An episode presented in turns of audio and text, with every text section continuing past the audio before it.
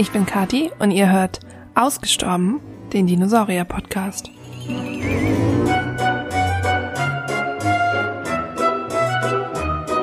Dieser Podcast ist für alle Dino-Interessierten und vielleicht auch etwas Dino-Verrückten, so wie mich. Ich bin keine Paläontologin, ich habe das also nicht studiert, interessiere mich aber seit ich denken kann für Dinosaurier.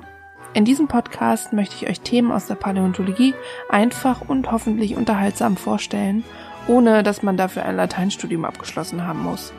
Wenn ihr Fragen, Anregungen oder Themenvorschläge habt, abonniert einfach meinen Instagram-Kanal zum Podcast und schreibt mir eine Nachricht.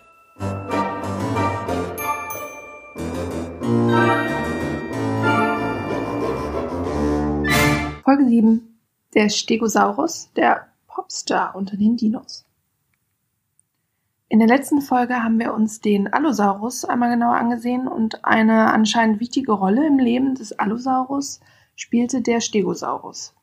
Nicht, weil die beiden jetzt so gute Freunde waren, sondern weil der Stegosaurus dem Allosaurus das Leben ganz schön schwer gemacht hat und zum größten Feind des Allosaurus gehörte. Wer es mit so einem Raubtier wie dem Allosaurus aufnimmt, den müssen wir in dieser Folge mal genauer unter die Lupe nehmen. Denn das Bild vom knuddeligen Dino mit seinem zackigen Kranz auf dem Rücken, den wir vom Bild des Stegosaurus in der Popkultur auf Klamotten, Brotdosen für Kinder oder Schulranzen kennen, stimmt, glaube ich, nicht ganz mit dem überein, wie dieser Dinosaurier wirklich war.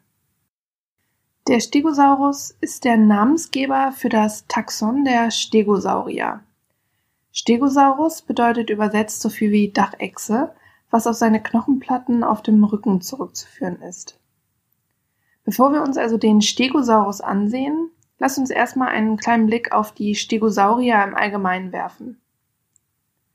Stegosaurier waren Herbivore Ornithischia, also Pflanzenfresser aus der Familie der Vogelbeckensaurier und erreichten eine Länge von bis zu neun Metern.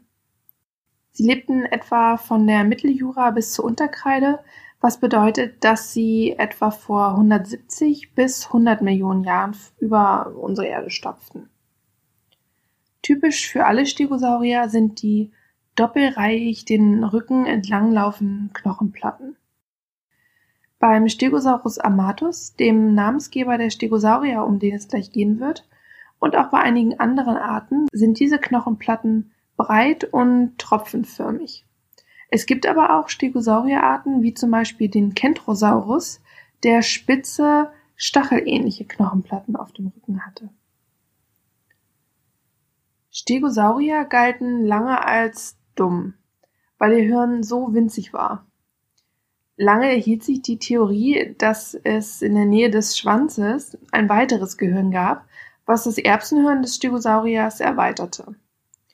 Dort war ein Hohlraum in der Nähe des Beckens, und dieser Hohlraum ließ die Annahme aufkommen, dass dort Platz für ein weiteres Gehirn gewesen sein könnte.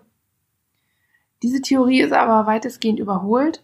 Man geht davon aus, dass sich in diesem Hohlraum ein Glykogenspeicher befand, der das Nervensystem des Schwanzes versorgte. Glykogene sind die Speicherform von Kohlenhydraten und es handelt sich hier schlicht um einen Energiespeicher, den man auch heute noch in dieser Form bei Vögeln findet. Das Taxon der Stegosaurier teilt sich in zwei Familien auf.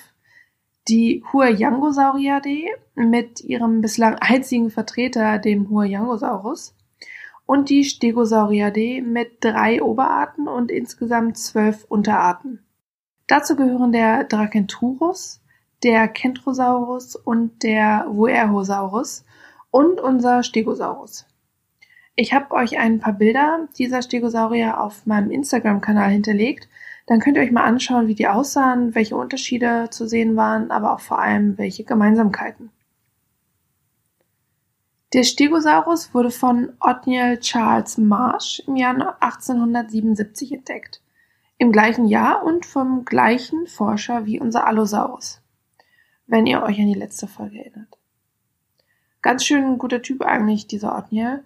Marsh entdeckte allerdings damals kein vollständiges Skelett, sondern nur Überreste von dem, was heute als Stegosaurus amatus bekannt ist. Marsh ging zunächst davon aus, dass die Knochenplatten eine Art Panzer bilden und er eher einer gigantischen Schildkröte glich. Später, nach tiefergehenden Studien über dieses Tier, fand er heraus, dass es sich um einen Dinosaurier handeln musste, ging aber davon aus, dass dieser Dinosaurier sicher im Wasser gelebt haben muss, also aquatisch war. 1885, also acht Jahre nach seiner ersten Entdeckung, fand er in Colorado ein nahezu vollständiges Skelett von einem Tier, was auf der Seite liegend fossiliert war. Das brachte ihm die Erkenntnis, die er benötigte, um den Stegosaurus näher zu bestimmen. Ein an Land lebendes, pflanzenfressendes Tier mit aufgestellten Knochenplatten auf dem Rücken und einem kräftigen Schwanz mit Stacheln. Allerdings vermutete er, dass Stegosaurus biped unterwegs war, also auf zwei Beinen. Seine Vorderbeine waren nämlich verglichen mit den Hinterbeinen sehr kurz. Die Annahme war auch nicht so weit hergeholt, aber das kräftige Skelett ließ später keine Zweifel übrig, dass sich Stegosaurus quadruped, also vierbeinig fortbewegte. Doch wozu hatte der Stegosaurus und die Stegosaurier diese Knochenplatten auf dem Rücken? Dazu gab es in den Jahrzehnten der Dinosaurierforschung verschiedenste Theorien, einige wahrscheinlicher als die anderen. Marsh hielt die Knochenplatten nun zunächst für eine Panzerung. Um wirklich eine anständige Panzerung gewährleisten zu können, waren die Knochenplatten aber zu fragil, als dass diese Theorie wirklich hätte Bestand haben können. Nach der Panzertheorie kam die Theorie der Temperaturregulierung auf. Wenn wir uns erinnern, war das Rückensegel des Spinosaurus mit Blutgefäßen durchzogen, die bei vorbei oder durchströmender Luft eine Abkühlung des Blutes gewährleistet hätten. Ein Verwandter des Stegosaurus Stenops hatte allerdings sehr kleine Platten, die überhaupt nicht für Kühlung gesorgt hätten. Vielleicht waren die Platten auch nur Waffe und Verteidigung gegen Angreifer. Die derzeit populärste Theorie unter Paläontologen ist jedoch, dass die Platten bloß optische Gründe hatten. Sie schüchterten Feinde ein, beeindruckten paarungswillige Partner und dienten zudem innerhalb der Arten als eine Art Identifikationsmerkmal. Die Zähne des Stegosaurus sind im Gegensatz zu anderen Ornithischia nicht zum Zermalmen von Nahrung geeignet, sondern konnten mit ihren kleinen dreieckigen und abgesägten Zähnen die Nahrung bloß zerquetschen. Kauen konnten sie mit ihrem recht unbeweglichen Kiefer nicht wirklich. Das hört sich jetzt nicht so an, als wäre die Nahrungsaufnahme vom Stegosaurus besonders leicht gewesen, aber die wirklich weite Verbreitung der Art. Man hat Stegosaurier-Fossilien in den USA, in Portugal und eventuell sogar in China gefunden. Die chinesischen Knochen sind aber nicht zu 100 Prozent als Stegosaurus verwandt identifiziert. Also die Verbreitung der Art und der wirklich lange Zeitraum von 70 Millionen Jahren der Verbreitung der Stegosaurier spricht schon dafür, dass die Ernährungsweise ganz erfolgreich gewesen sein muss. Wenn Stegosaurus fraß, musste er seinen Kopf kaum weiter nach unten strecken, als er ihn sowieso die ganze Zeit trug. Spannend ist, dass es eigentlich keine Fußspuren vom Stegosaurus gibt. 1996 war nicht eine einzige Fußspur. Bis 1996 war nicht eine einzige Fußspur bekannt. Die Theorie lag nahe, dass sich Stegosaurus also eher in Gebieten mit trockenen Gräsern zum Beispiel aufgehalten haben musste. 1996 wurden dann ein Hinterfußabdruck und ein Vorderfußabdruck entdeckt, die das Forscherteam Lockley und Hunt als Stegopodus xercasi einordnete. Es gibt aber mindestens genauso viele Forscher, die die Abdrücke nicht für Stegosaurus-Abdrücke halten, wie diese, die sie dem Stegosaurus zuordnen würden.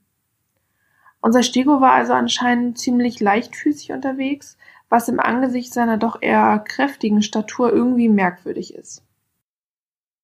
Aber wer weiß, die Paläontologie bringt ja fast täglich neue Entdeckungen hervor, so wie letzte Woche den gigantischen und wirklich außerordentlich gut erhaltenen Sauropodenknochen. Und vielleicht gibt's bald einen ganzen Trampelpfad des Stegosaurus. Da müssen wir nur abwarten oder eben selbst graben und entdecken. Ich freue mich jedenfalls, wenn ihr in zwei Wochen wieder einschaltet.